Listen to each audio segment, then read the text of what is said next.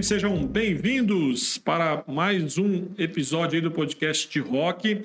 Esse podcast tem como propósito ser mais uma plataforma da não apenas expansão, mas também discussão e reflexão ah, sobre as verdades eternas do Evangelho. Espero que você que tem nos acompanhado aí, que você curta, que você compartilhe os nossos episódios. E caso você queira também ah, ver né, como foram os bastidores desse, desse episódio, é só você ir lá no canal do YouTube, Arlen Souza, e você vai poder acompanhar todos os bastidores deste episódio. E no episódio de hoje nós vamos falar sobre maternidade cristã.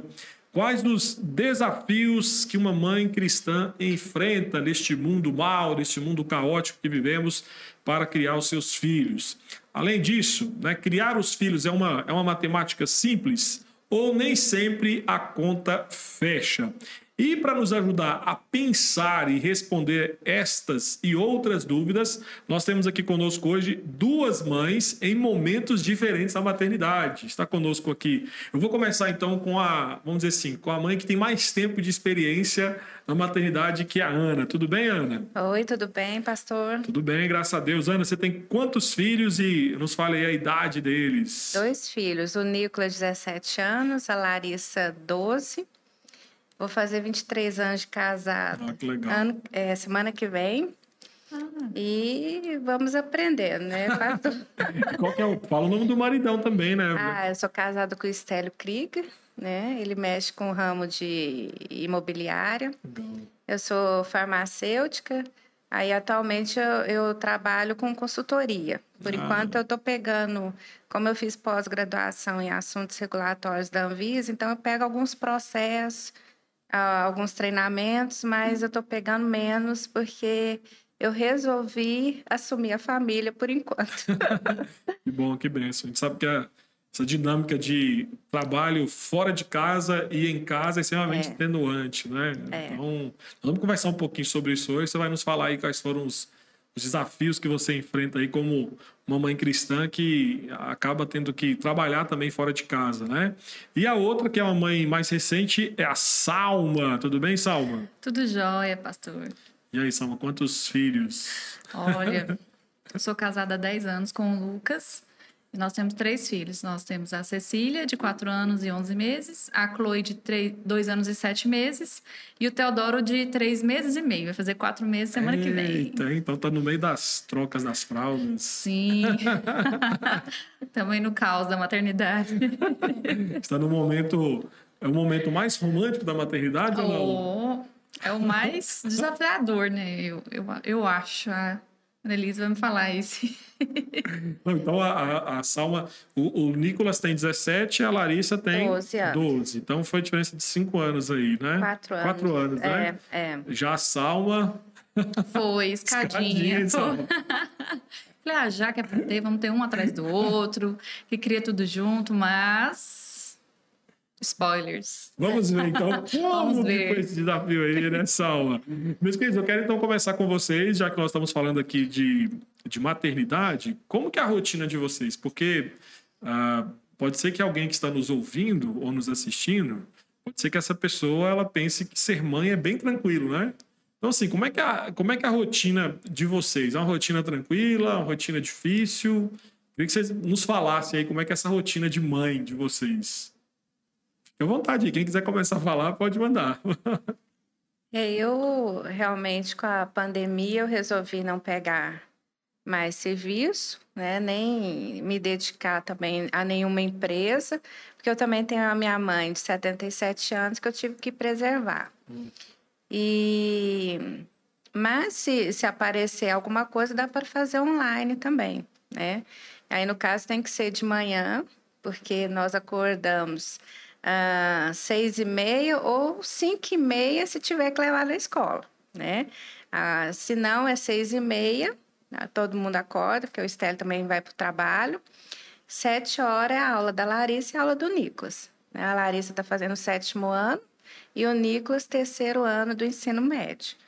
Então, assim, para eles é uma fase bem difícil, e eu olhei esse lado também, a questão de acompanhá-los e ajudá-los também na questão escolar. Uhum. Né?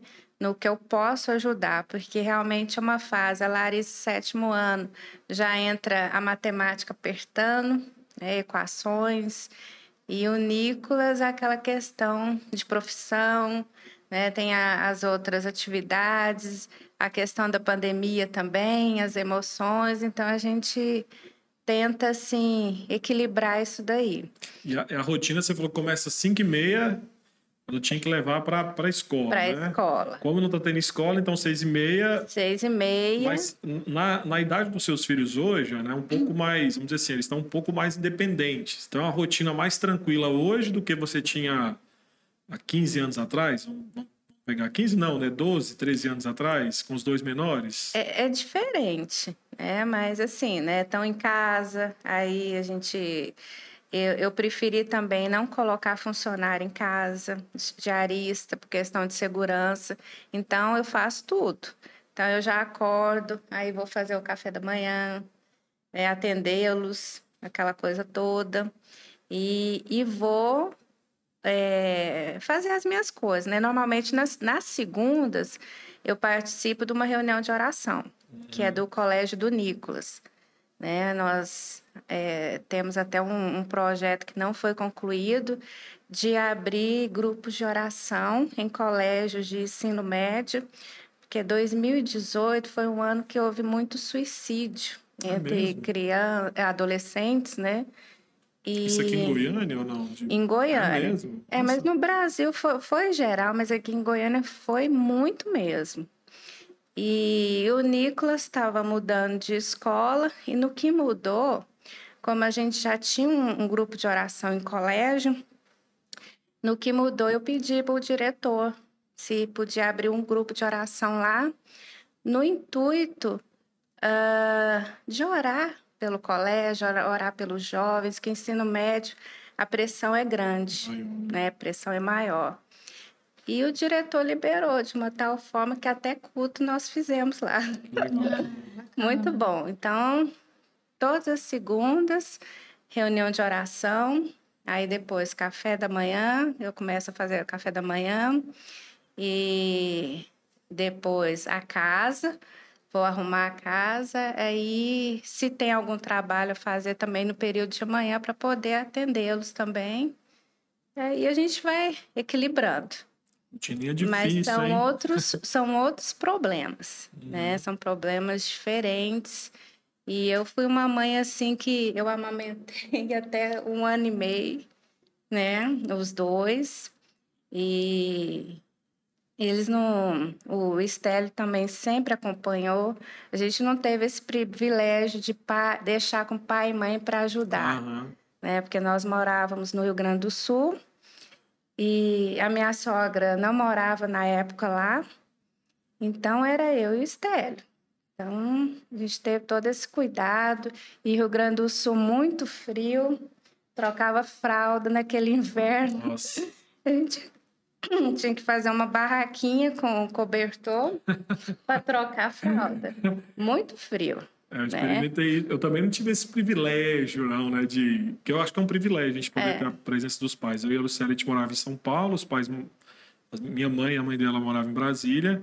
E lá também tinha a questão do frio, né? Nossa, trocar dele no frio era. Era assim, era difícil, viu? Era uma, Uhum. era- Nossa, era. Eu lembro que tinha que esquentar a água às vezes para para limpá-la, né? Porque era muito gelado, não tinha como você colocar água friazinha ali. Nem um, nem um lencinho você passava frio porque era muito gelado, né? É, É, mas e aí temos do outro lado aqui a Salma, né? Que hoje a Salma, a, a, a- Ana já passou por essa por essa expectativa, por essa experiência. Uma coisa legal que a Ana falou é que hoje são necessidades diferentes. Justamente. Né? São necessidades diferentes. Então a necessidade do Nicolas e da Larissa é de acompanhamento mais emocional, né? Pela idade que eles estão, as definições, as mudanças. E do outro lado aqui tem a Salma. Salma, como é que é a sua rotina aí com três meninos, tendo que o mais velho tem quatro anos e meio? Ai, gente, caótica. Brincadeira. É, Não, é, olha, é a, mas- a vida como é- ela é mesmo. Sim. É bem complicado, pastor, porque assim, né, eu tenho recém-nascido praticamente em casa. Então, mas pela graça de Deus, ele dorme boa parte da noite. Então eu já acordo um pouco mais descansada, né? Ele acorda ali por volta das seis, cinco e meia, depende muito. E aí eu fico ali na cama, levanto ou não levanto. e aí meu esposo sai para trabalhar às sete e, e aí eu já levanto. E aí eu tento ter meu, meu, meu devocional. Não é todos os dias que eu consigo. E aí eu já vou fazer o café da manhã para elas. E elas já levantam oito e meia, nove horas mais ou menos. Nisso, Teodoro também já acordou. E aí é, é assim, é tentando equilibrar os pratos. Não sei se já ouviram essa expressão, né? Sim. né? É tentando equilibrar um prato de cada vez. É... Até, até chegar a hora do almoço e a gente tem um, um delivery de comida, graças a Deus. Porque eu não estou conseguindo fazer almoço. Ah, então você se aproveita Gente, do delivery que você sim, já tem. Sim, justamente pelo que o senhor falou, a, idade, a diferente idade deles é dois anos, três meses, certinho de um para o outro. É muito pequena. A minha filha mais velha, de, quatro, de quase cinco anos, ela é bem tranquila, mas a do meio, ela tem um temperamento muito abençoado, né? ela é bem abençoada, bem espoleta e é futrica, mexe em tudo, e corre, cai. E... Igual lá em casa, então. Não, o, o, é o filho do meio, né? O o bem-aventurado. e tem o menorzinho, que ele tá na fase de querer ficar grudado comigo o tempo inteiro. Aí, às vezes, eu brinco com ele, deixo ele no bebê conforto pra fazer alguma coisa, né? É, é dá, atender alguma demanda. Aí, dá cinco minutos e já começa a chorar. Aí tem que pegar. E aí eu ponho no sling. Aí eu tenho problema de coluna, minha coluna dói. e assim vai, gente. A gente vai equilibrando os pratos até que chega a noite. E, e Aí elas dormem, graças a Deus isso eu consegui, eu ponho os três para dormir juntos, depois do almoço eles dormem juntos.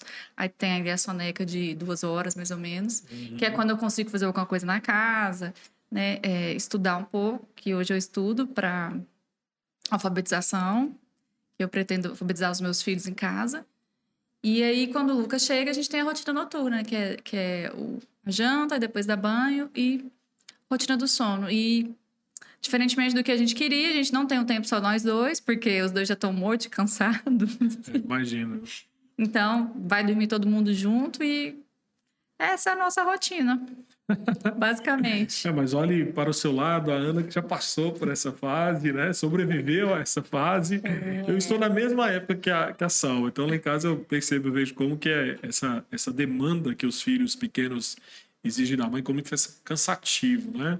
E às vezes alguém que está nos ouvindo aí, nos, assistindo, não tem noção de como que a vida de uma mãe é completamente a rotina, é, principalmente no início, né? Que o, a dependência do filho, a necessidade do filho, né? E a dependência, eu, lá em casa eu percebo, vocês podem me ajudar nisso, não é só na questão do físico, né? Principalmente ali o, o tá perto, o grudar, o cheiro, né? Parece que a, lá em casa, por exemplo, a Adele hoje nem tanto, mas a Clarice tem que estar o tempo inteiro perto da mãe. Tem que estar abraçando a mãe. Se não abraça, chora. Se a mãe não pega no colo, chora. É, com você, com você também foi assim, Annelise, ou não? Você, os meninos, seus meninos eram diferentes e não tinha esse grude todo com você? Não, eles tiveram, né? E eu tinha um problema. O, o Nicolas, ele tinha um refluxo muito grave. Então, ele não hum. dormia à noite. Então, eu, eu praticamente não dormia. E na época eu tinha farmácia de manipulação no Rio Grande do Sul. Hum. E nessa época, até, até na maternidade, eu trabalhava até na maternidade, no pós-parto, assinando, funcionário levando documento. Então, assim, foi um período muito estressante. E eu não dormia. E eu amamentava. E muito difícil também a questão de amamentar. Porque até pegar é, tem mulheres que é, é mais tranquilo. Mais tranquilo. Mas realmente eu, eu, sempre tive essa dificuldade, mas eu, eu venci. Eu Porque, também. Engraçado, assim... os três filhos, eu pensei assim, a gente pensa assim, no segundo, não sei se você pensou assim, não, agora eu vou acertar, porque do primeiro, né? Sim. Depois do que passou, foi tudo certo. Não, eu vou acertar. Aí, não. Aí o terceiro, não, não é possível, né? Já veio a. Vou dar conta. É. Aí o senhor fala assim, ah, é? Você acha que você vai dar conta? Mas graças a Deus é assim, a gente é, entregando para Deus, né, Salma? É. Tudo. oração, irmãos da igreja nos apoiando, nos aconselhando. Então faz toda a diferença, né? Faz. Quando a igreja funciona como igreja. tá junto, né? Verdade. E eu, lá no Rio Grande do Sul, como eu falei aqui, eu não tinha ninguém. Na época, minha sogra estava no Rio de Janeiro, Nossa. ajudando a minha cunhada, que é médica, e a, a, a filhinha pequena, porque não queria deixar com babá na época. Então, minha sogra ficava no Rio de Janeiro. E eu ficava no Rio Grande do Sul, eu não conhecia ninguém, eu não tinha parente lá. Só tinha a minha cunhada, que era mais nova que eu. Então, assim, foi um grande desafio. E ali, graças a Deus, a igreja foi um apoio, Mesmo. sabe? Então, Igreja sendo corpo, apoio- né? é, Graças foi a um Deus. corpo mesmo. E, e o Nicolas, a gente morava numa cidade do interior, ele passava mal, a gente tinha que ir para outra cidade, Cidade maior. né? E igreja também só tinha umas quatro, e pequenininhas, sabe? Por isso que a gente tem que dar valor à igreja, à cidade que nós pertencemos, várias igrejas aqui. Dou muito valor porque eu passei por isso Sim. né? E era a igreja que eu pertencia na época, eu acho que só tinha 150 pessoas. Só 150, né? Então a gente tem que dar valor nisso daí. É, isso é, lá, em, lá em São Paulo, quando a, a, a Lucélia ficou grávida da, da, da Adélia, ela, ela enjoou muito, né? Então passou praticamente a gravidez inteira enjoando, né? Então aquela lenda que são só três meses, com a Lucélia não funcionou. E eu me lembro que teve um dia que as irmãs da Igreja Presbiteriana de Santa Bárbara, na época eu trabalhava como pastor lá, aí elas se juntaram e, e fizeram lá uma... que A Lucélia não conseguia nem fazer nada, nem cozinhar ela por causa do cheiro, né? Aí elas bateram na porta lá e chegaram com a, comida da semana inteira. Nossa, que bem. Elas fizeram né, as marmitas era da semana inteira, né? Então, assim, é, demonstra cuidado, né? Uma demonstração de amor e cuidado naquela semana. Foi uma semana, assim, extremamente abençoada pra gente, né? Ver que a igreja estava junto nesse processo, né? E falando de igreja, então, eu quero começar com vocês, Salma. É, assim, para você, que é uma mãe cristã, qual que é o sentido da maternidade? Olha, pastor, é um chamado de Deus mesmo. E a gente tem que depender totalmente dele, porque sozinho a gente não consegue. É, assim, a minha história com a maternidade. Posso contar, gente? Claro, querem ouvir? tá, oxe, lógico. Eu, desde quando eu tinha 15 anos, eu sempre quis casar e ter filhos, né? Isso foi, eu nasci num lar cristão, meu pai é pastor, então eu sempre quis essa família, formar família, e eu sempre entendi que essa era a vontade do Senhor, né? E nisso eu casei, e aí passaram os anos, e aí a gente decidiu, né, ter um filho. E aí veio, né, a Cecília, foi planejada, eu lia sobre tudo na gravidez, o parto e tal. E aí a Cecília nasceu. E aí eu me deparei com aquele- bebê e eu falei, e agora, o que, que eu vou fazer? E, e eu não me preparei para o pós. E eu lembro que, que eu ficava desesperado, porque aí vem a questão da amamentação, né? Que, é... viu, mamães, quem estão, está nos ouvindo, a amamentação não é instintivo, tá bom? vocês estudem, vocês vejam vídeo. Para algumas mulheres dói muito no início, você tem que ter muita força de vontade para você querer Muita amamentar perseverança. muita perseverança. E, e aí eu sofri muito com a amamentação da Cecília, mas eu tinha em mente que eu queria amamentar ela. Eu falei, eu não vou dar fórmula. Então, mas eu passei por muita coisa. E veio uma, chama Baby Blues. É, não é uma depressão pós-parto, porque a depressão pós-parto você geralmente precisa de remédio para tratar. Eu não precisei do remédio, do fármaco. E, mas é aquele sentimento, aquela tristeza. Aí eu olhava assim para a parede, chorava, sabe? Muitas mulheres passam por isso. Esgotamento, né? Sim. E os hormônios estão ali, tudo aquela loucura, querendo voltar ao normal. É. E, e aí eu me deparei com aquele serzinho. E, e hoje eu sei o nome do pecado. E eu, no meu maior egoísmo, que eu não queria cuidar dela, que eu queria continuar dormindo, que eu dormia muito, né? Assim, gente. eu- e, e o Senhor falou assim, ó. Ah, eu fico, eu fico só imaginando o senhor lá do alto trono, assim, de braço cruzado, falando: Ah, então você acha que ser mãe é fácil. Peraí, que eu vou te mandar um bebê assim, ó, na sua medida. E a Cecília, gente, ela acordava de hora em hora, literalmente de hora em hora, durante as madrugadas. Isso foi uns quatro, cinco meses. E eu fiquei esgotada emocionalmente. E eu chorava. Eu lembro que com 15 dias eu falei assim: Senhor, eu já entendi que a minha filha vai chorar a noite inteira. Eu não vou pedir mais para ela parar de chorar. Agora eu quero que o Senhor. Ai, eu fico até emocionada. Agora eu quero que o Senhor me dê forças para eu conseguir criar minha filha.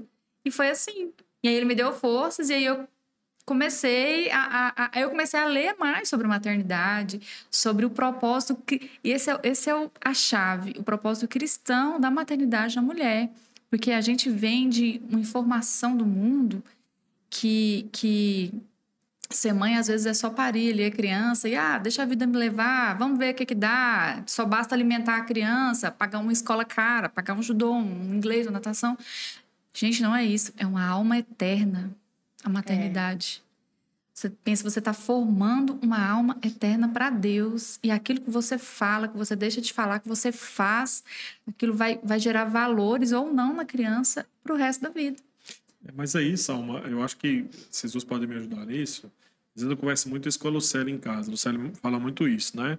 É, os estereótipos que são vendidos de, de maternidade, né? Então a gente às vezes a gente percebe aí como que a, as mídias hoje elas acabam vendendo um, um, aspecto da maternidade que é mentiroso. Então você pega lá uma a gente ri, eu e o a gente ri muito em casa, ri muito disso em casa, porque a gente sempre geralmente vê alguém falando, uma mãe falando: "Ah, meu filho dorme oito horas seguidas", né? A gente fala: "Gente, lá em casa não dorme assim, como assim?"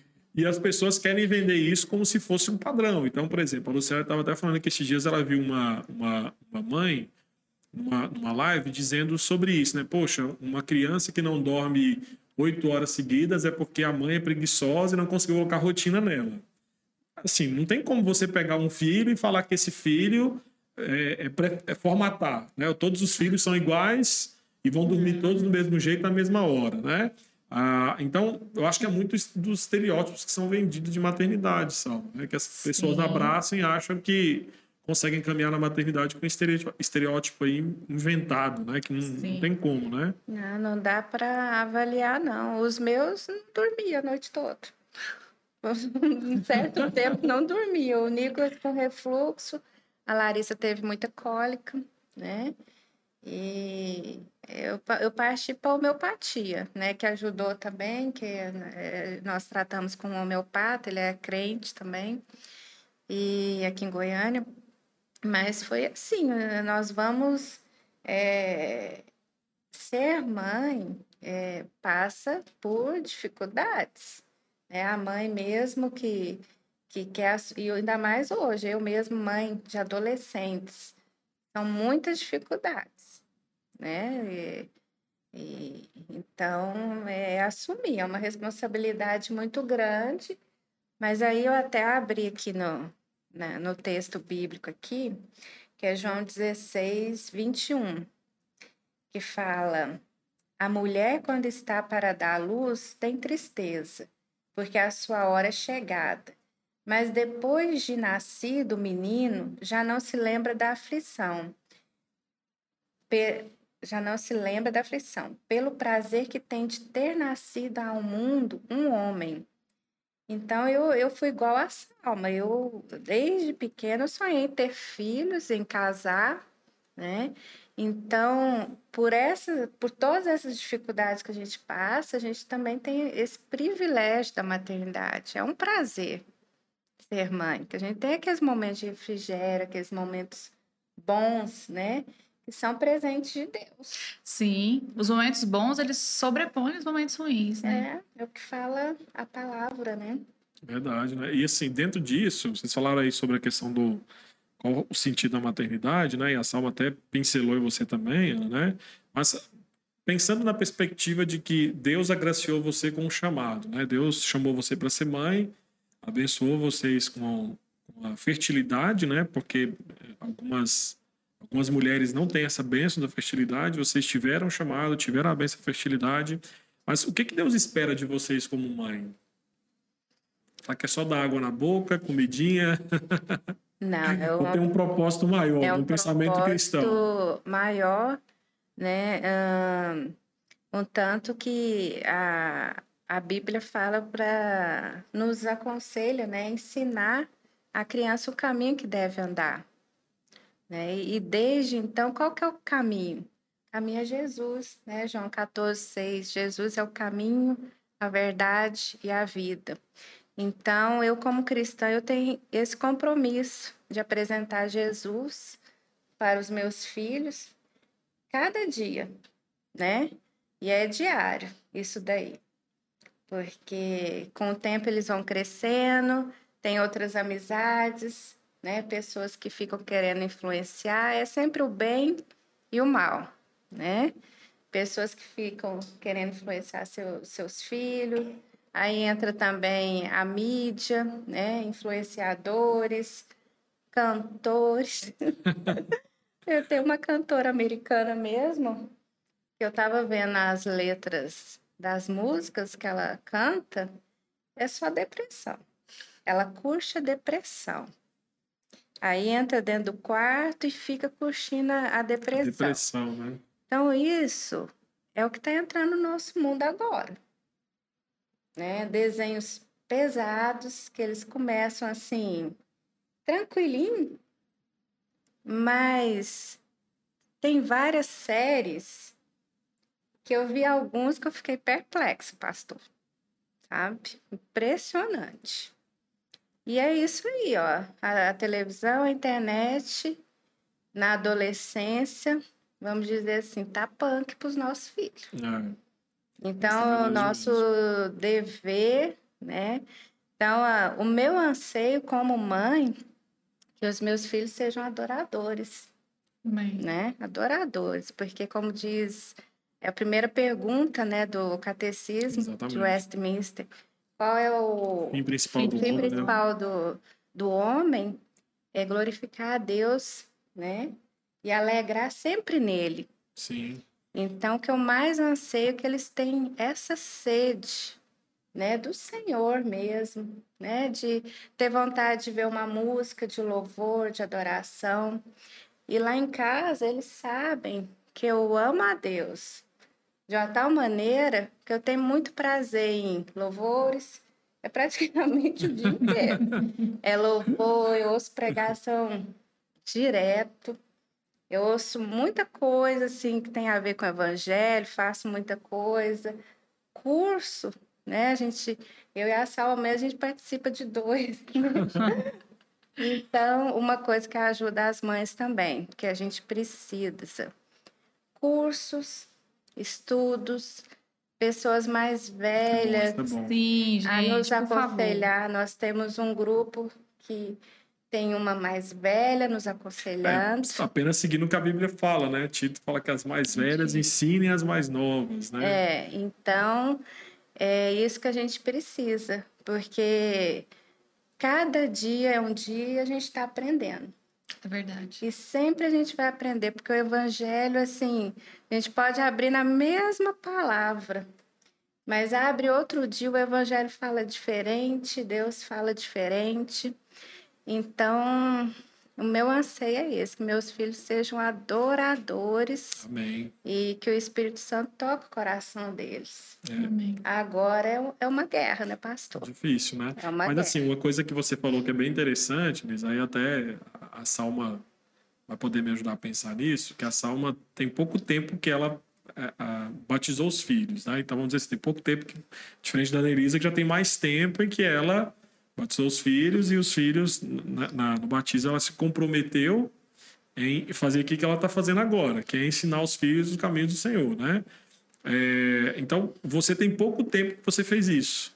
Tem quatro anos aí, vamos dar um exemplo, que foi a, a, a sua primeira filha, né? Então, uhum. Então, nós estamos assim, a Ana Elisa já está lá na frente no processo, né? Os desafios hoje são bem maiores para ela, né? Não vou dizer que são maiores, são diferentes, né? É, Os desafios são diferentes, é. né? Mas você hoje, com uma filha de quatro, outra de dois e um de três meses, né? O que, que você acha que Deus espera de você como mãe para esses, esses pequeninos? É só, é só proteção? É só o, o, o, dar o alimento que eles precisam ali? Ou você entende que tem algo mais do que isso? Ah, eu tenho que pastorear o coração deles, né? Como diz o nosso TED Trip, é, esse é fundamental. É, o homem, ele nasce mal, ele já nasce pecador.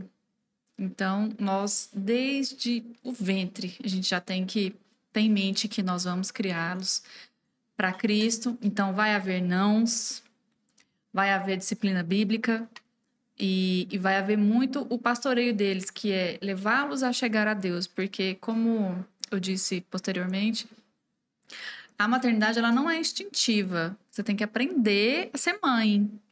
Às vezes a gente não aprende, é, aprende às vezes com algum texto, lendo algum livro, ou então, como o Tito bem falou, né, as mais velhas ensinam as mais novas, a gente aprende pela tradição, né, a cuidar dos nossos filhos, mas nós devemos ter, é, é, inculcar na mente dele, como está escrito em Deuteronômio, inculcar na mente dos nossos filhos a palavra do Senhor.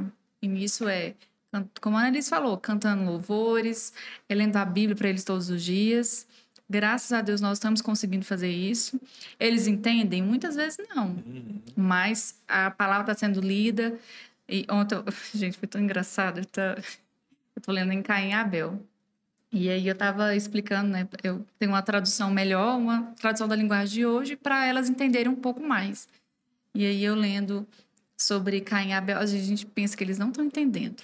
Aí eu tava lendo lá sobre Caim e Abel, e aí, aí falou lá a parte da, da passagem, falou assim, e Abel, Caim matou Abel, seu irmão. E aí quando eu tava continuando, aí eu parei e falei, ah, tadinho. Aí a Chloe pôs a mãozinha assim no rosto, tadinho, mamãe, ele morreu. ele morreu, filha. Quem matou ele? Aí ela respondeu, foi o Caim. Eu, ai meu Deus, minha filha de dois anos, entendeu?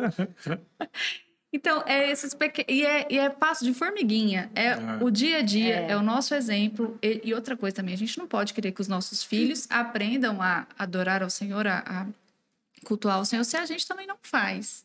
Né? Então, é. a gente tem que ler a Bíblia perto deles todos os dias. Nem que, se não for devocional, eu pegar a Bíblia, manusear a Bíblia, louvores, é, cantar muitas músicas cristãs. Lá em casa também o som vive ligado. Né? Hoje não não mais escuto meus rocks. de vez em quando eu escuto em uns. Mas eh, hoje é muito. Tem um, um. Mamães, olha, uma dica. Tem um, um, CD muito bacana que é Maçãs de Ouro, que é só músicas reformadas, que eles traduziram. São 20 faixas que pregam a Bíblia, é a coisa mais linda do mundo. E, e Aí eu ponho para elas escutar assim, até exaustão. Minhas filhas vão, vão crescer decorando essas músicas.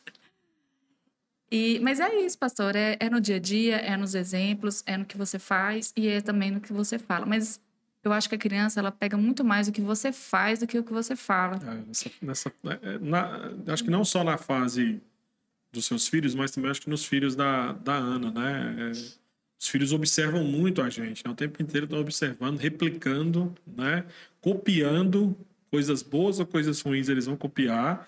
E é engraçado que ontem eu, a, a Ilmara, que é aqui da igreja, né? Ontem ela colocou uma, uma, uma história engraçada do filho dela no, no Instagram. Aí eu até comentei, um, pica, um pecador miserável, né? E o Pedro ele falou assim: mãe, o que, que a senhora quer de presente? Aí ela falou assim: como assim? Ela falou: não, de presente de, presente de verdade, mãe, que a gente pode comprar no shopping.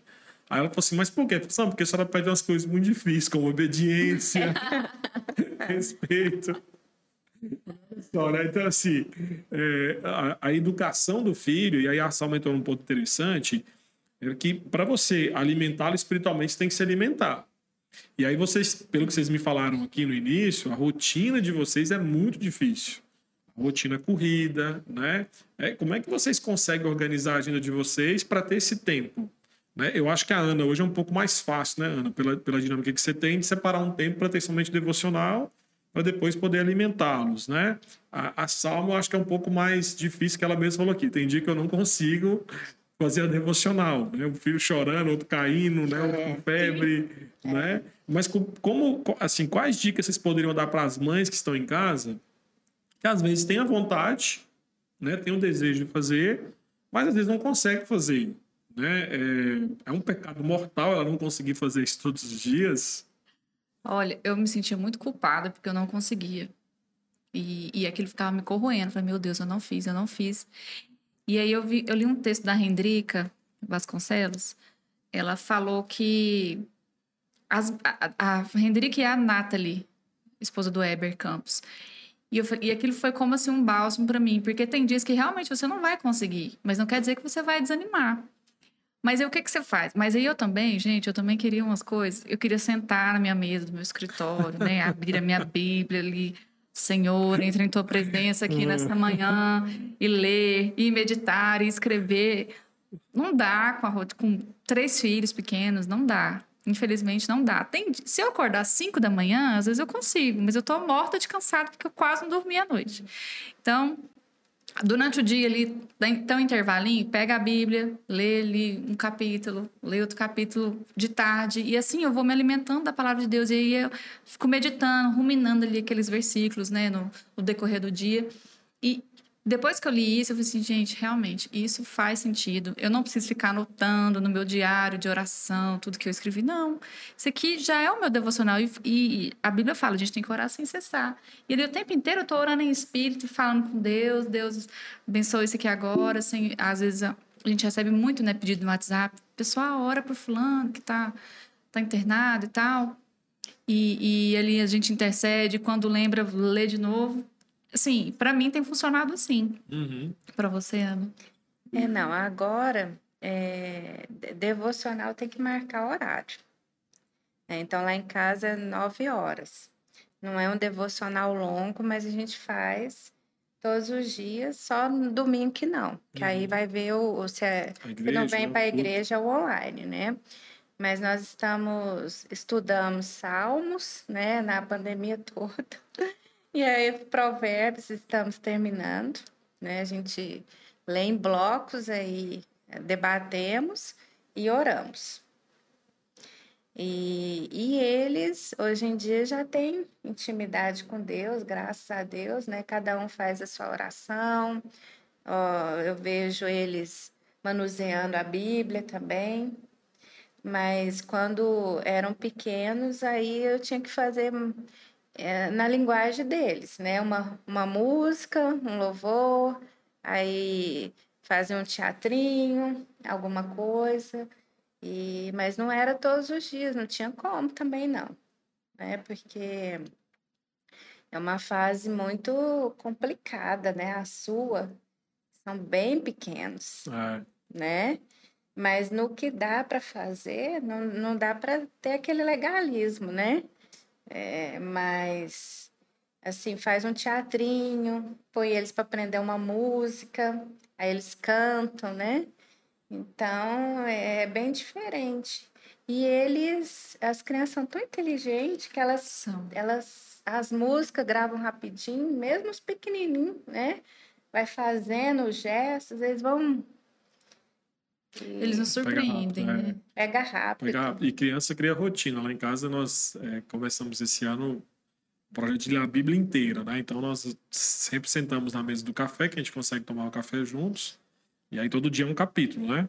Então aquilo que a Salma falou, a gente sabe que nesse momento agora muita coisa elas não vão entender, mas a, vamos dizer assim, a gente, a gente nós estamos pensando no final do processo. Qual é o final do processo? É que daqui a alguns anos elas consigam começar a ler a Bíblia sozinho. Eu estava vendo, lendo um livro do Douglas Wilson, ele falando sobre isso. Né? Alguém perguntou para ele é, como que ele conseguiu criar os filhos dele. Ele falou, olha, os meus filhos lá em casa, a gente não tinha uma rotina de ter uma, uma devocional com hino, pregação, estudo e oração. Né? Ele falou assim, é, esse foi um projeto, um, um, um, vamos dizer assim, uma forma de devocional que eles fizeram, que ele falou, o que, que eu fazia?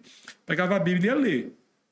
Ele falou, eu lia, foi passar o tempo, eu comecei a ler e explicar, e hoje a gente tem uma devocional que a gente discute assuntos mais, uhum. são mais uhum. profundos, que os meninos são mais velhos. E, entretanto, aquilo que era o, o, o, objetivo dele, que era fazer o quê? Que os filhos crescessem, começassem a ler a Bíblia sozinhos, ele, ele atingiu. Tá? Então, assim, hoje a minha preocupação não é que elas entendam o que está sendo dito. A preocupação é que elas possam, daqui a 10 anos, por conta própria, elas começarem a ler a Bíblia imitando. Não, um dia meu pai leu a Bíblia comigo, minha mãe leu a Bíblia comigo, é. agora é. eu tenho condições de ler sozinho. Aí a gente muda o sistema, né? Aí você vai começar é. a fazer devocionais mais profundas é. e tudo, né? Mas o, o ponto importante para se pensar é assim: é, como mãe, você tem que estar alimentado espiritualmente para poder alimentá-lo. Até porque a Bíblia fala sobre a, criar os filhos nos caminhos do Senhor e fala na disciplina e de uma estação do Senhor. Então, se você não tiver alimentado do Senhor, a disciplina e a demonstração não será do Senhor. Verdade. Será de qualquer outra coisa menos do Senhor. Então, acho que foi muito legal que vocês dois trouxeram aqui, que trouxeram perspectivas diferentes, mas ao mesmo tempo mostrando que a, a realidade de alimentar os filhos passa pela alimentação que o pai tem. Né? Então, se como pai, como mãe, você não tem esse alimento espiritual para oferecer, seu filho vai crescer raquítico no que diz respeito à sua espiritualidade. Né? Então, chamado de mãe para vocês aí implica isso. E aí eu quero lançar outra, outra dúvida aqui que vocês podem nos ajudar nessa, nesse, nesse episódio. Ah, as duas já demonstraram que têm fé e confiança em Deus, certo? Não preciso nem perguntar isso. Ah, mas assim, é normal uma mãe cristã, mesmo tendo a fé em Deus, mesmo tendo a confiança em Cristo, sentir medo por conta das demandas da maternidade? Todos os dias. Todos os dias. É, eu estava até pensando, vindo para cá, estava pensando. É, todos os meus pós-partos sempre me bate o medo dos meus filhos vierem a falecer na frente. Toda vez.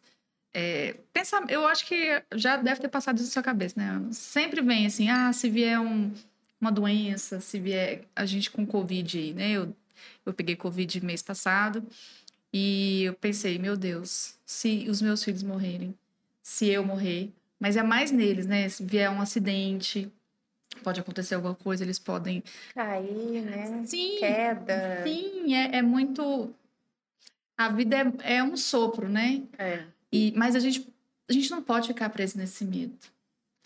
Condena... Viver em condenação, Sim. escravidão, né? Do é, medo. porque o medo escraviza, te paralisa. É. Já teve épocas que eu era paralisada pelo medo, mas eu comecei a ler a palavra, comecei a declarar para mim, não, é, o Senhor não te mandou, não fui eu que te mandei, ser forte, seja corajosa. Eu que te dei esses filhos para você cuidar. Levanta, minha filha, ó, não, não tem tempo pra você ficar assim, não. Você lê a Bíblia e você falava para você mesmo, ó, a Bíblia está dizendo sim, isso. Sim. E o Senhor me deu. pra É, mesmo. eu vou cuidar, eu vou levantar eu vou, Senhor, eu vou. Limpava as lágrimas. O que, que eu tenho que fazer agora, Jesus? É bem assim, porque a gente vive no mundo caído, então a gente sabe o tanto que é difícil. Tanto, no mundo tereis aflições, mas tem bom ânimo, eu venci o maligno. Se o Senhor venceu, então eu sei que lá na frente gente também vai vencer. Não nessa vida, mas eu sei que com a graça dele, e a graça dele diariamente, porque tem dias, eu tava até comentando com a Lucélia, domingo, comentei com ela, falei, nossa, Lucélia, hoje eu tô só assim, Senhor, que esse dia acabe, que as suas misericórdias vão se renovar amanhã. Eu sei, eu vou dormir e as suas misericórdias vão se renovar amanhã. Porque tem dia que você tá tão cansada, tão. Assim, eu estou assim, né? Tão cansada fisicamente, psicologicamente, que eu falo, Senhor, só sua misericórdia. E a gente dorme as duas horas que os filhos deixam. Mentira, gente, não é. É sim. E a gente acolhe. É, duas é, horas, duas horas e meia. meia. Mas a gente acolhe quando você vê aquele sorriso banguela do Teodoro. Ele dá aquele sorrisão banguela. E aí, quando você vê a Cecília com o cabelo desse tamanho assim, é: Oi, mamãe, hoje a gente vai fazer o quê? E vem a Chloinha, que ela é bem espoleta e já sobe na cama e: Mamãe, vamos descer, eu tô com fome. gente, isso é.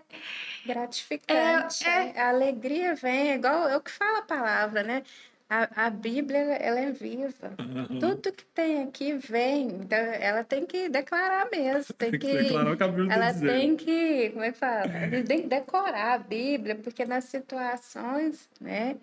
E eu vou aproveitar aqui, ó, amigas da SAF, né? Dia 22 de maio trouxe o livro aqui, ó, Renovadas, que a gente precisa disso aqui, ó, renovar cada dia no Senhor Verdade. né? Então, eu louvo a Deus por um grupo desse aqui na igreja, Amigas da SAF, tem uma equipe muito boa, né? A Nelly tanto tempo conduziu e a Nelly entende bem, né? Já foi diretora de colégio e nos passa as dicas e a gente precisa estar inteirada, conectada com isso daí, né? Eu mesmo, eu com esses grupos de oração que eu participo em colégios, a gente fica sabendo os problemas que acontecem, que muitas vezes não chega em outras pessoas. E, e a gente precisa compartilhar, dividir isso daí e viver como igreja, ajudando Verdade. umas outras. Né? Por um grupo de oração que se realiza também fora, acaba sendo uma igreja também. Né? Porque Uhum. um vai ajudando o outro, mas com problemas assim, você bate o olho assim, nossa, aquela ali não, não tem problema.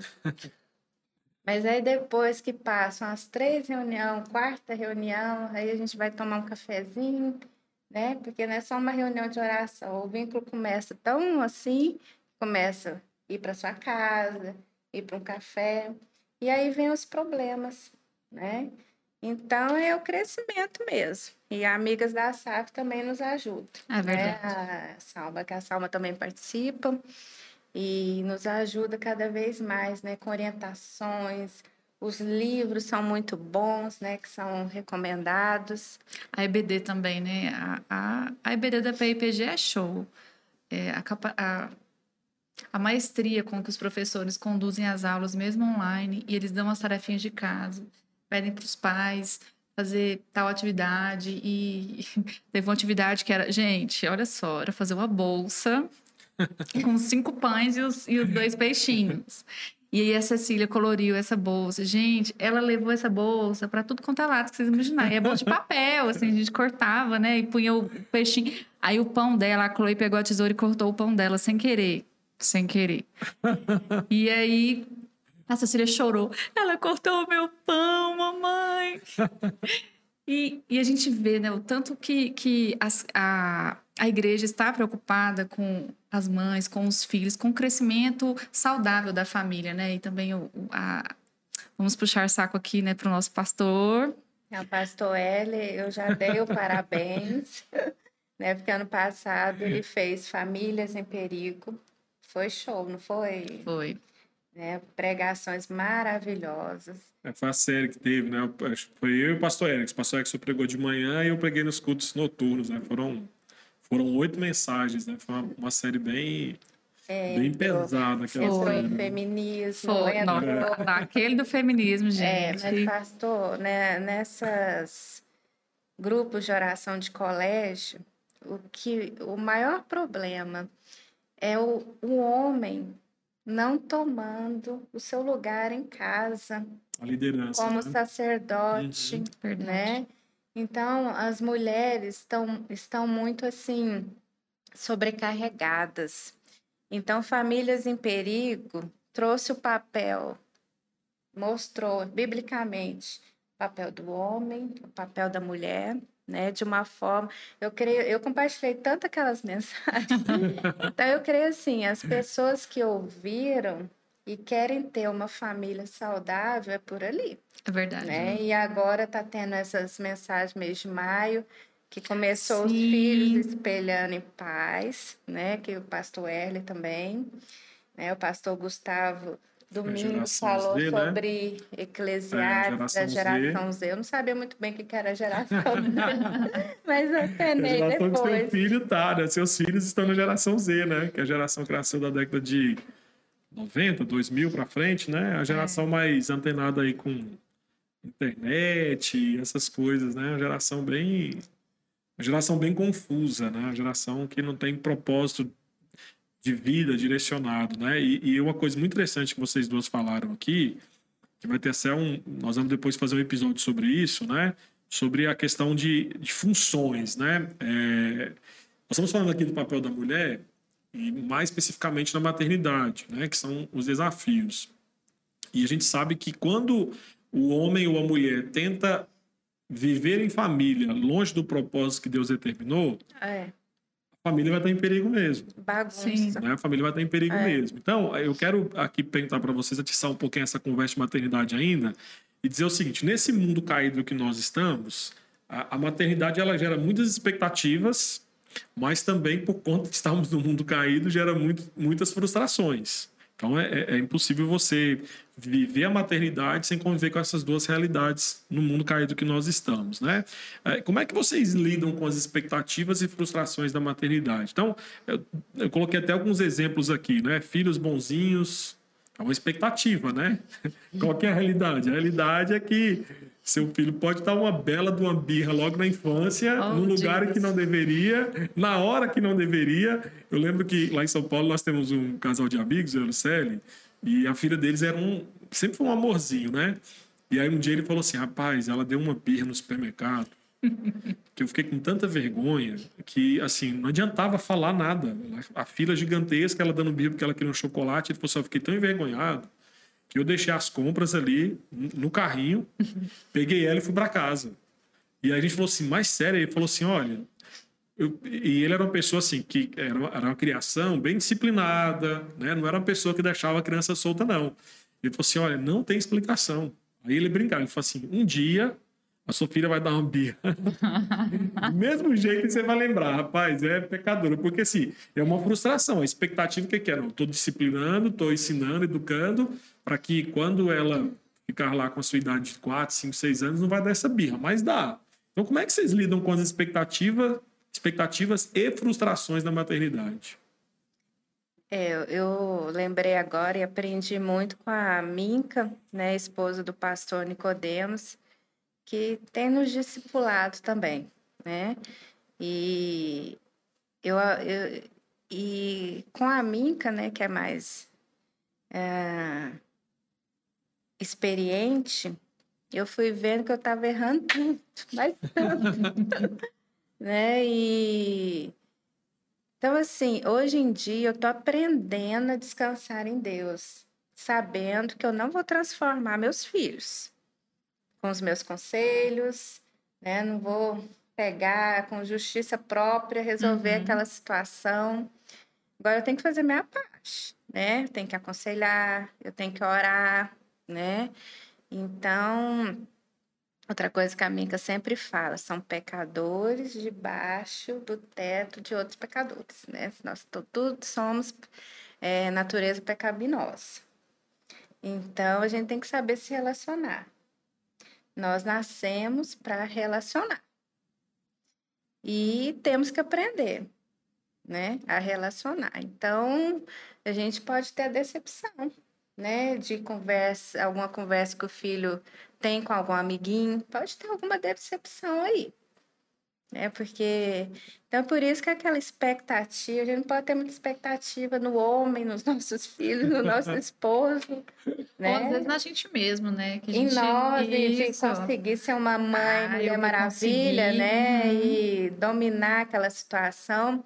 Então, eu, como infelizmente, né, tem esse jeito controlador, então Deus está me moldando cada vez mais, né? Que não, não sou eu, tem certas atitudes que eu tenho que tomar, mas é ele, né? É ele, tem certas atitudes que é ele que age, é a hora dele, é o tempo dele, né? Uhum. Então, é o que eu falei aqui, o meu anseio é que meus filhos continuem no caminho, né? Agora são escolhas que eles vão ter que tomar. Chega uma hora, é, a gente insiste, ó, participa o PJ, participa a UPA, né? Mas não é com a nossa própria força, porque senão é, é um desgaste muito grande para nós. A gente também não consegue.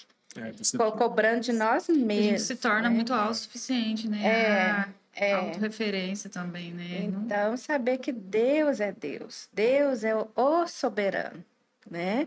A gente está orando, a gente está aconselhando, tentando melhorar, né? Ser mãe melhor com o nosso testemunho, que a gente grita também, né? Oh. Grita, faz, acontece. E outra coisa que eu aprendi lendo também, né? Eu gosto muito de ler sobre mente, emoções, psicologia. E também tem a ver também com a, com a área de medicamentos, né? Porque tem os antidepressivos e tudo, então a gente tem que ler sobre né, diagnósticos e tudo mais. E então é uma luta muito grande. Né? Excesso de pensamentos, ansiedade demais, né? menino jogando demais, né? Dá, pode dar algum distúrbio. Então, é sempre uma preocupação A mãe, todo dia, é uma preocupação. Preocupações Verdade. diferentes. né? Uma ansiedade do filho também está no caminho, mas eu realmente eu tô aprendendo a entregar para Deus, a descansar mais, Legal. sabe? E aí, Annelise, assim, aí a- se a Salva pudesse nos ajudar nisso, e pelo que eu percebi, as expectativas e frustrações existem, né? Então, é, acho que acho que acho que a Salva vai comungar aqui com a opinião da, da Annelise que a, a- a maior frustração não, não não uma frustração, acho que a maior expectativa que a gente tem que se esvaziar é de que nós somos salvadores dos nossos filhos. Nós não somos Sim. salvadores dos nossos filhos. Nós somos apenas o instrumento através do qual Deus usa para levar a salvação aos nossos filhos, né? Mas é de fato que às vezes é frustrante para um pai. Até acho que o dia que eu preguei aqui na igreja sobre filhos esperando os pais, pais eu falei sobre isso, né? Ah, tem pais que se frustram com isso, né? O pai apresenta Cristo para o filho, segue todos os, vamos dizer assim, os passos que devem ser dados, né? De trazer o filho na igreja, de discipular, mas ele chega na vida adulta e ele fala, não quero não quero ser o Cristo, né? É frustrante para um pai pensar isso, né? Mas por outro lado, a nossa teologia também nos ajuda nisso. Descansar o quê? No Senhor. E aí, eu quero perguntar para vocês, Salma, diante disso, como é que a gente consegue manter o coração no lugar certo que é em Cristo? Só Cristo. gente, olha, é muito difícil, porque o senhor tocou aí na, na ferida. Porque a gente, como mãe, é o que você falou, a gente, a gente tenta ser salvador dos nossos filhos. Eu demorei a entender isso, sabe? A virar essa chave. Que não, não sou eu, meu Deus, não sou eu. É o Espírito Santo que trabalha. É o Espírito Santo que faz, é ele que age, é no tempo dele, não é no meu tempo. Mas isso nos- não nos exime a gente deixar o nosso papel. A gente tem que pregar a palavra, a gente tem que ensinar aos nossos filhos, mas é ele que vai agir na hora dele. Mas quando a gente para para pensar, isso é um dos pensamentos.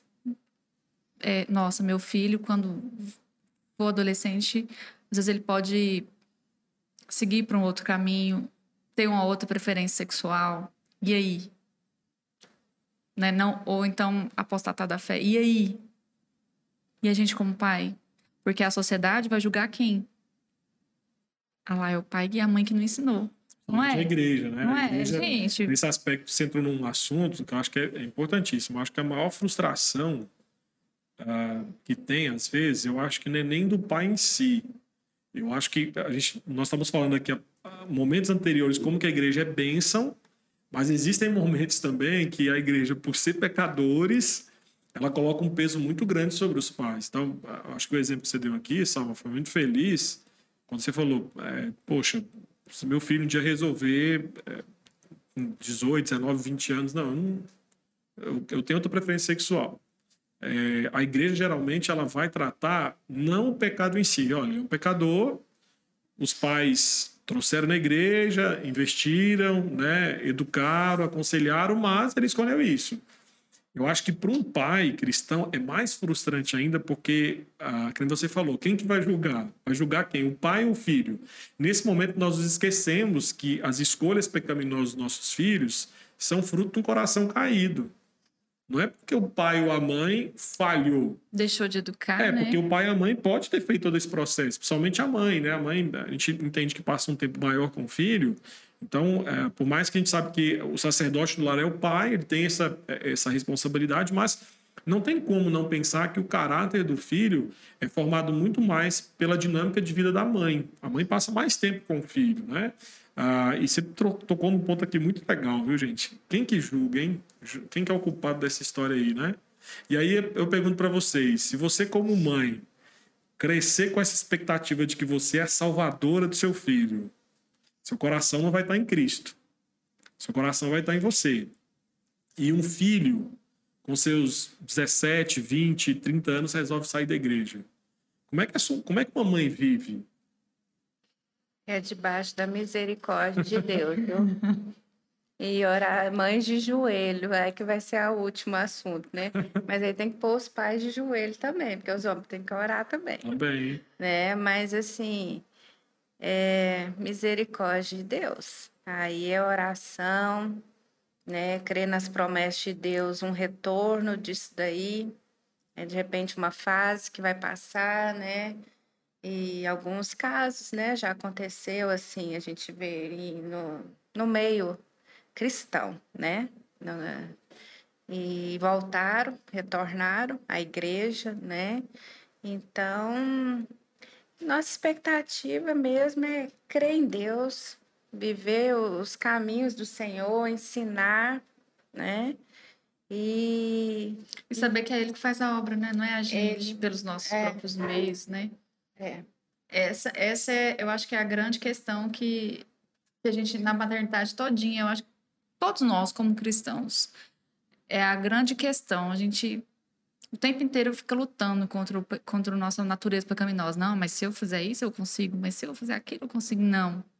É só o Senhor. É no tempo dele, na hora que ele quiser, nos meios dele. É, porque aí a, o pai ou a mãe que não tem esse entendimento vai sofrer horrores, né? Aí é, é medicamentos, Sim. consultórios. Aquela Agora, velha frase, onde eu errei, né? Onde eu errei. É a condenação é. mesmo, é. né? Então, se você realmente alimenta um evangelho e entende ele do jeito que, né, a graça, né? A Nelly sempre fala, vamos acordar e tomar a, a pílula, pílula, da, da graça. graça. É, então, é olhar espiritual, que, é, que não é fácil entender, né? Mas Deus é, é tão bom, conforme a sua intimidade com Deus, ele vai tirando as escamas, né? Aí você vai tendo aquele olhar espiritual. É verdade, né? E parando de julgar as pessoas, ah. né? E parando de, de julgar é, pastores que aprontam, ou líderes que aprontam né, acaba a gente tendo um olhar de graça. Justamente. Né? É, mas aí entra num ponto que eu acho que quem está em casa pode ser que tenha essa dúvida aí em cima do que vocês estão falando, né? Nós vivemos num mundo que o tempo inteiro exige o quê? Sucesso e aprovação. Então não é, não é só não é só o pai com o filho, porque todo pai, toda mãe, acho que espera isso do filho, que o filho tenha sucesso na vida e às vezes é a perspectiva que nós temos de sucesso é um sucesso muito mundano, né? Uma pessoa que seja rica, que tenha um bom emprego, que tenha bom muita status. posse, status, uhum. né? Perspectiva bíblica de sucesso não é isso, né? Então, uma pessoa pode ter tudo isso e perder sua alma, né? Então, a gente percebe como que a perspectiva bíblica de sucesso é diferente.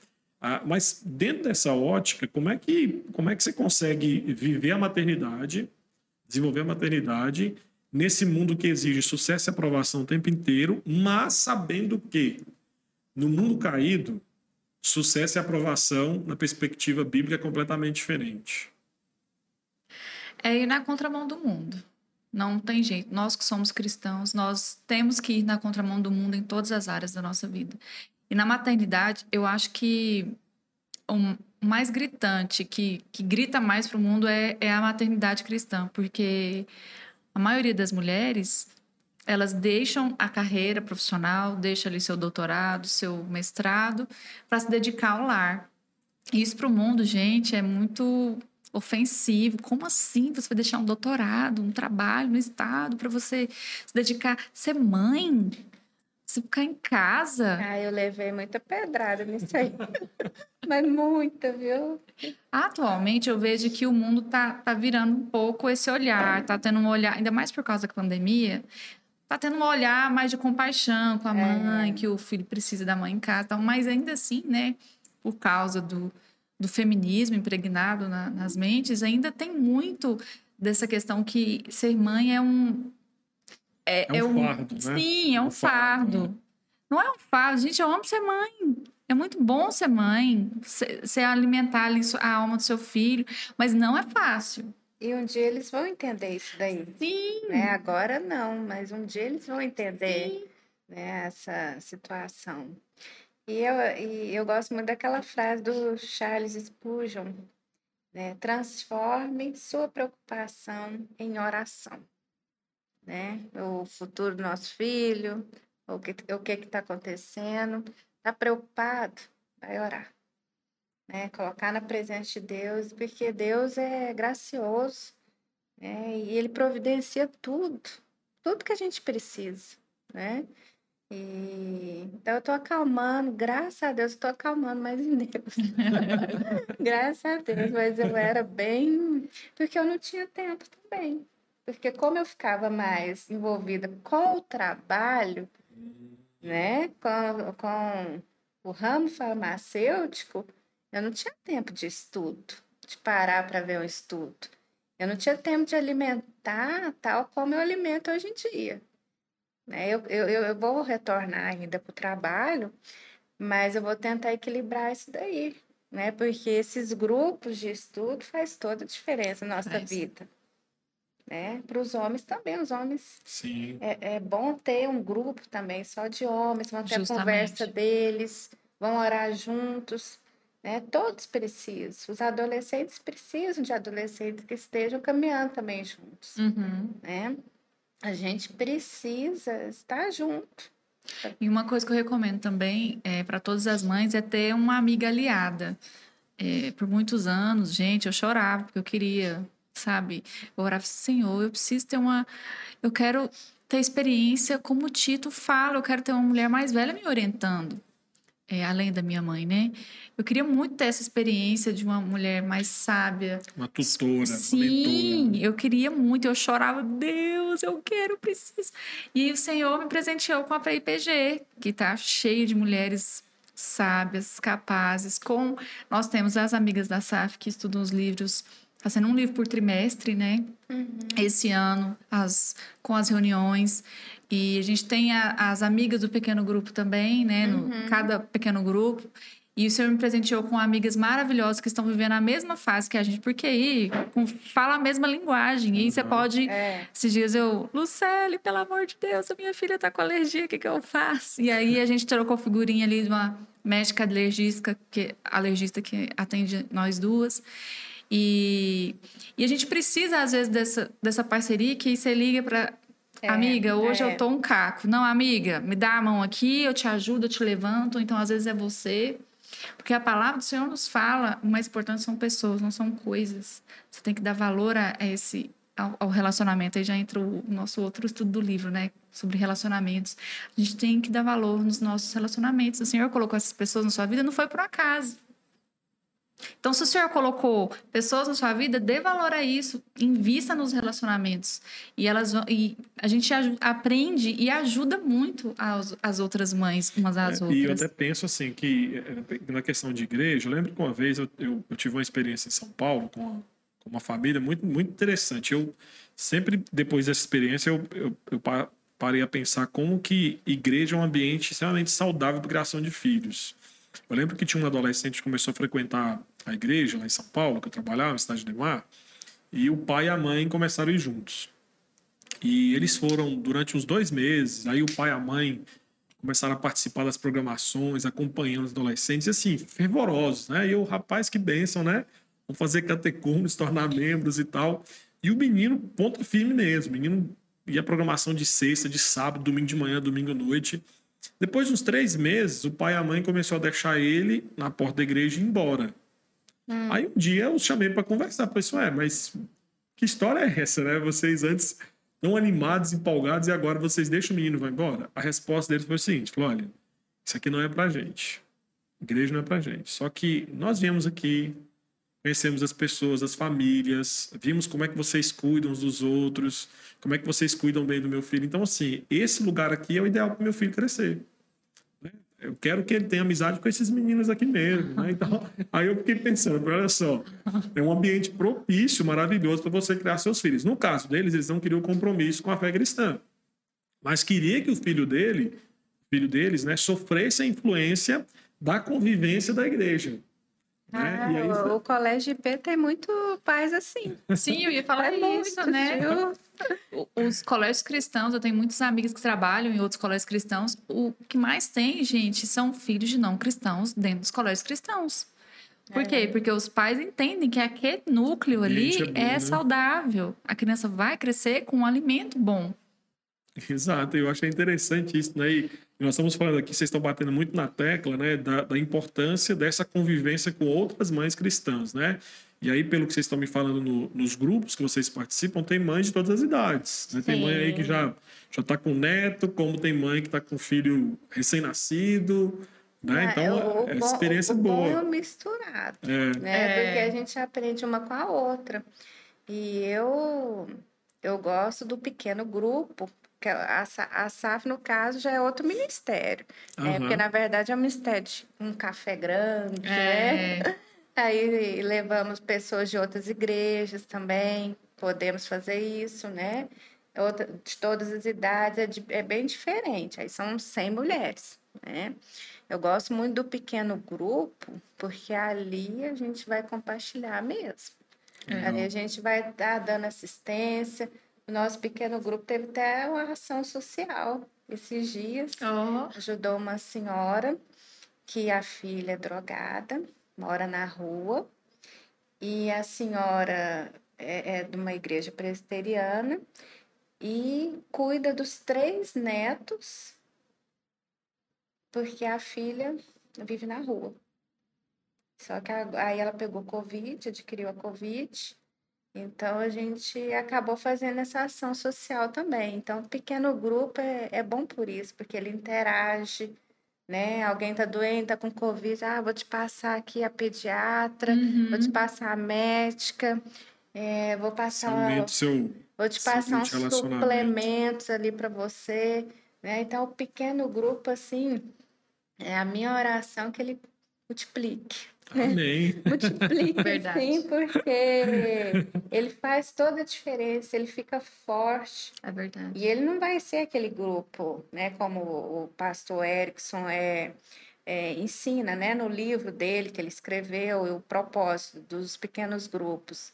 Ele não vai ficar a vida toda aquele pequeno grupo, porque alguém ali vai sair e vai abrir outro, Multiplicar, né? Verdade. Então, e a igreja, quanto mais vai entrando pessoas novas, essas novas aí que é bom cativar para o pequeno grupo, né? É. Então, eu acho excelente esse propósito que o pastor Erickson tem aqui na igreja. É mães cuidando de mães, né?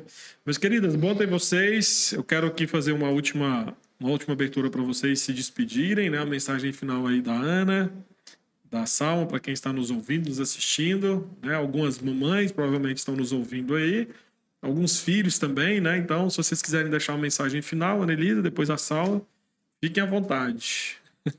Bom, eu deixo aqui é, o Salmo 127, 3, né? Eis que os filhos são herança do Senhor e o fruto do ventre, o seu galardão. Então, assim, que não possamos desanimar e estarmos juntas, vivemos como igreja, o que precisar, estamos aí também, né, para estar ajudando em oração. E apesar desse tempo, tempos difíceis que estamos passando, né, com muitos enlutados, muitos doentes, às vezes isso interfere também na maternidade, porque Sim. abala, né? Verdade. É, hoje mesmo nós perdemos um parente, 39 anos, e com filhos pequenos. Um deles tinha um aninho, deixou a esposa de 35 anos. Mas entregamos essa família a Deus, né, para que o Senhor seja o refrigério Amém. e, e que possamos juntas vivermos o propósito de Deus. Deus é soberano, sabe de todas as coisas. E entreguemos as nossas ansiedades ao Senhor. Amém. Amém. Amém. Dona Salma, É, eu também deixo esse versículo e uma reflexão que o mundo hoje fala assim: Nossa, mas você está grávida de novo. Foi o meu caso quando eu engravidei do terceiro. De novo. E aí eu aprendi num- com a, uma mamãe falar assim: quando você ganha uma herança de um parente que falece, um milhão de reais, você fala assim: ah, eu não quero esse dinheiro, não. Você vai falar isso para esse dinheiro? Claro que não. Assim, é- são os filhos, eles são herança. E o que, a gente faz da herança? A gente cuida, a gente é, protege, a gente guarda. E tenham filhos, mamães, tenham muitos filhos. E às vezes você pode falar, ah, mas o mundo tá tão difícil. O mundo sempre foi difícil. O mundo sempre foi caído. Verdade. É. E, e o Senhor sempre, sempre, gente, não teve um dia que eu não orei ao Senhor e Ele não me atendeu. Pode não ser naquele momento, porque o tempo do Senhor ele é perfeito, mas o Senhor sempre me amparou. E como eu disse, as misericórdias dele se renovam a cada manhã. Às vezes a gente passa um dia muito, muito difícil e pensa, não vou dar conta. Mas no outro dia você levanta. Vai sim, filha. Eu te fiz forte, te fiz corajosa. Levanta essa cabeça, Amém. sacode a poeira e vamos lá, que a seara é grande. E é isso, gente. Muito obrigada, pastor, pelo É convite. isso, foi muito bom. Nós queremos agradecer de novo a Salma, a Elisa, pelo ter aceitado o nosso convite nesse bate-papo aqui sobre os desafios da maternidade. Aqueles que nos ouvem, que nos assistem também, né? Que Deus possa abençoar a sua vida. Espero que você tenha curtido esse episódio. Se você curtiu, então compartilhe aí com seus amigos para que você possa abençoar também outras mães, outras famílias, outros filhos. Ah, tem alguma indicação de livro de maternidade? Vocês têm algum livro assim que vocês leram e olha esse livro acho que toda mam- mamãe deveria ler. Tem algum ou não? Ah, eu, eu acho que o, o principal é os do TED Trip, É né? verdade. Porque é coração, É, passando no né? coração da criança. Pastoreando o coração, porque apacentando o segundo, né? Também. Porque é o, é o coração que vai fazer a diferença, né? Quanto mais a gente vê a Bíblia, eu se eu soubesse, eu tinha lido há muito tempo.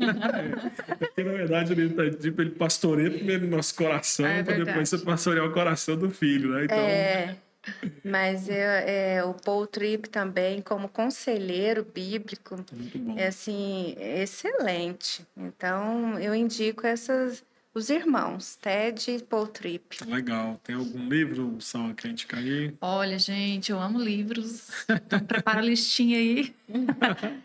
É, pastoreando, instruindo o coração da criança. Tem um muito bom. Não me faça contar até três, da Ginger. Gente, ele é excelente. Leiam, porque ele é a aplicação do que o Ted fala no livro. É, Tem O Fruto de Suas Mãos, da Nancy. Maravilhoso para nós, maternidade. Sabe Conselheira. Tem também Sentem para Deus, da Glória Furman. Maravilhoso para nós mães aí que estamos cansadas e atarefadas. É... Ai, pastor, Legal. Tem tinha uma, tantos. uma coleção da Cleary, né? Que é do, do Douglas Wilson e da esposa dele, né? Nancy, Nancy Wilson. Que é muito legal também. Tem. é, Contentamento, que é o contentamento. É, tem, é uma série que ele falou reformando o casamento, ah, aí tem o dos homens, né? fu- Futuros homens, Ah, sim. ah, tem preparando seu filho para o casamento. ah, eu estou recebendo no celular o Virtuosa, da Nancy. É, são livros muito bons, Virtuosa. né? É uma Muito série bom. grande da, da. Eu tô lendo um dele agora que chama Criando Filhos para a Eternidade, que é muito bom também, muito bom. Então tem algumas dicas aí para quem está nos ouvindo aí, né? E qualquer coisinha também depois eu coloco na descrição do vídeo para que você possa ah, procurar esses livros e adquirir. No mais, abençoe vocês. Obrigado, meus queridos. Você que nos ouviu, nos acompanha até agora. Que Deus possa abençoar você e continue seguindo todos os episódios aí do podcast de rock. Um abraço.